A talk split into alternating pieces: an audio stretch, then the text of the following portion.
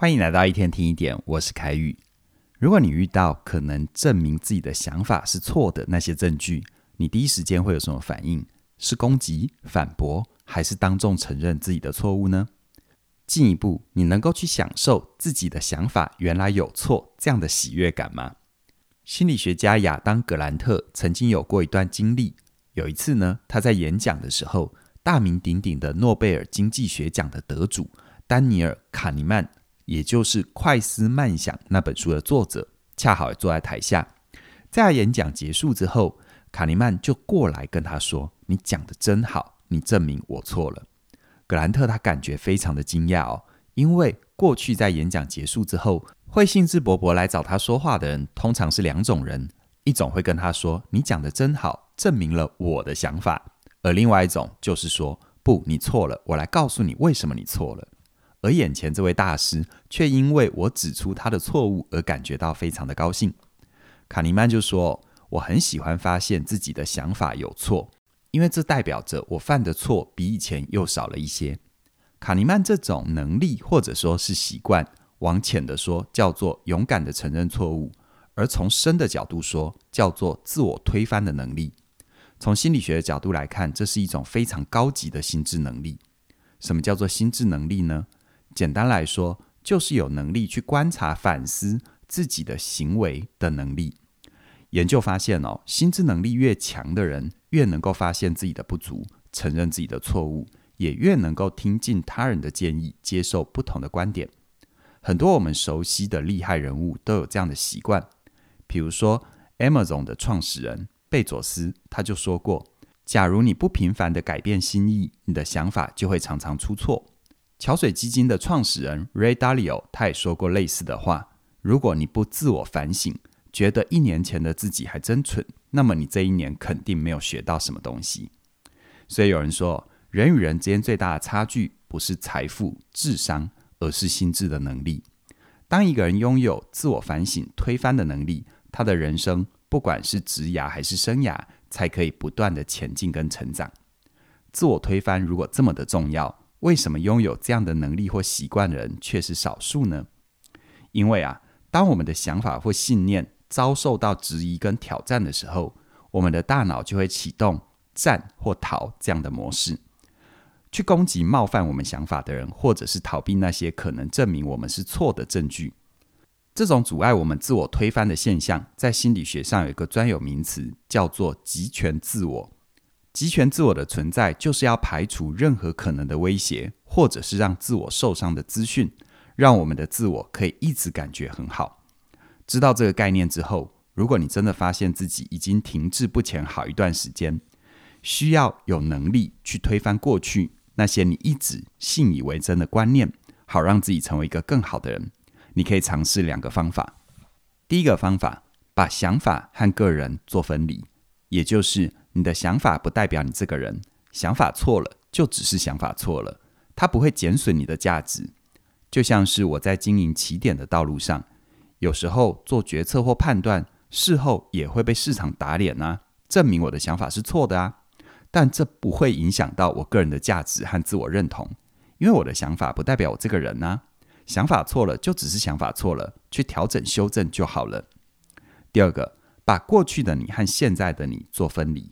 你可以想象，过去的你和现在的你是截然不同的人，因为现在的你是更新过更好版本的自己。如果你能够这样想，那么承认错误对你来说就不是一件可怕的事情，因为每一次的犯错和修正，都代表着你又成为更好、更新的自我。除了想法上面的觉察跟调整，想要推翻旧自我，成为更好的人，还有一个我们可以修炼的方向，那就是。有意识地觉察自己的行为，你以为你做出来的，跟你实际呈现的，还有别人感受到的，这三件事情有一样吗？举个例子哦，当天气很冷，而你又穿得比较少的时候，有的父母亲可能会说：“穿这么少，想冷死啊！”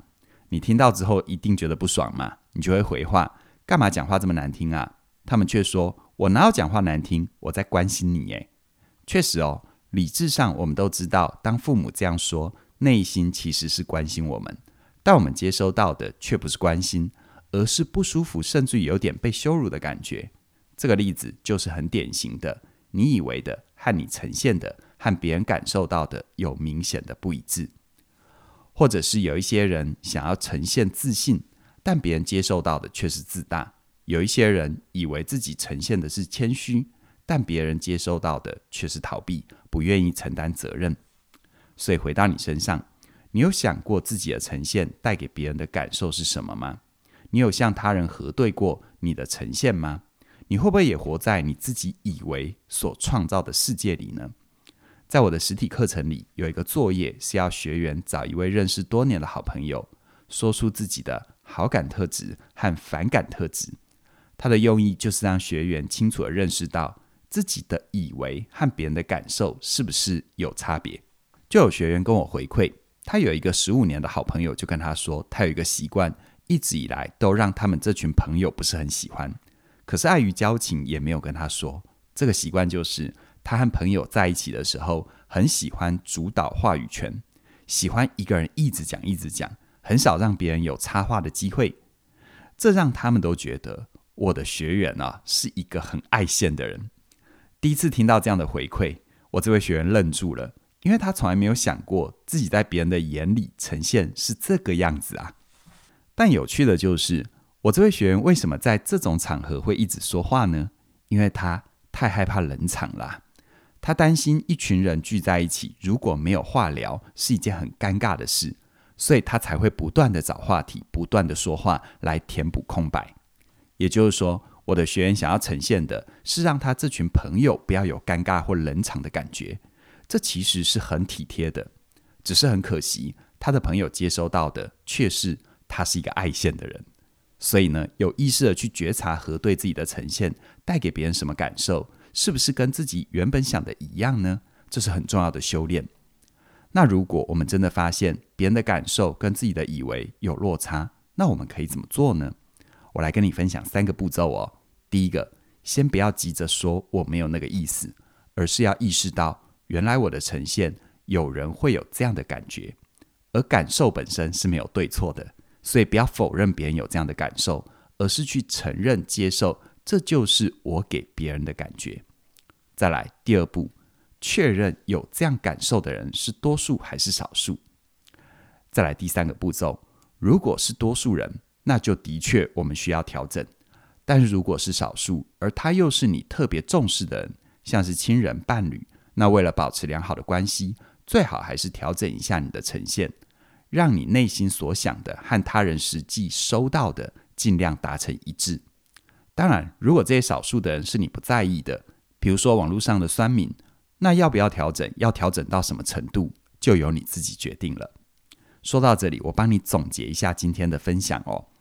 人生要前进，要成长，就是不断地用新的、更好的自我推翻和取代那些旧的自我。我分享了两个自我推翻的修炼方向。一个是想法保持开放性，让自己的想法和观点有调整的可能；而另一个修炼的方向是觉察自己的行为。你以为的自己和你呈现的自己，和别人感受到的你，是不是一样呢？回到你身上，如果你也想要在自我觉察这个议题上有所前进，我很鼓励你参与我们的全新线上课程《好好说再见：找回爱与安全感的分离必修课》。在这门课程里，我会从心理学还有一些哲学的思考，带着你去认识自我、觉察自我、面对自我，陪伴你一起前进，遇见更美好的自我。我相信啊，人生所有的成长都必须和旧的自己还有旧的关系告别，才能够迎接新的可能。也因此，学会好好的说再见，是一个人迈向成熟的最后一块拼图。邀请你现在就加入这一门分离必修课。你只要在五月十号晚上九点之前加入，是的，就是今天，今天晚上九点，你就能够享受超早鸟的优惠二二八八。记得哦，错过这个时间，这个二二八八的优惠就再也回不来了。所以，请你听完这一段内容，在今天晚上九点之前加入，好好说再见，让我们有机会陪伴你，学会这个人生最重要的功课。详细的课程资讯在我们的影片说明里都有连结，期待你的加入。那么今天就跟你分享到这边了，谢谢你的收听，我们再会。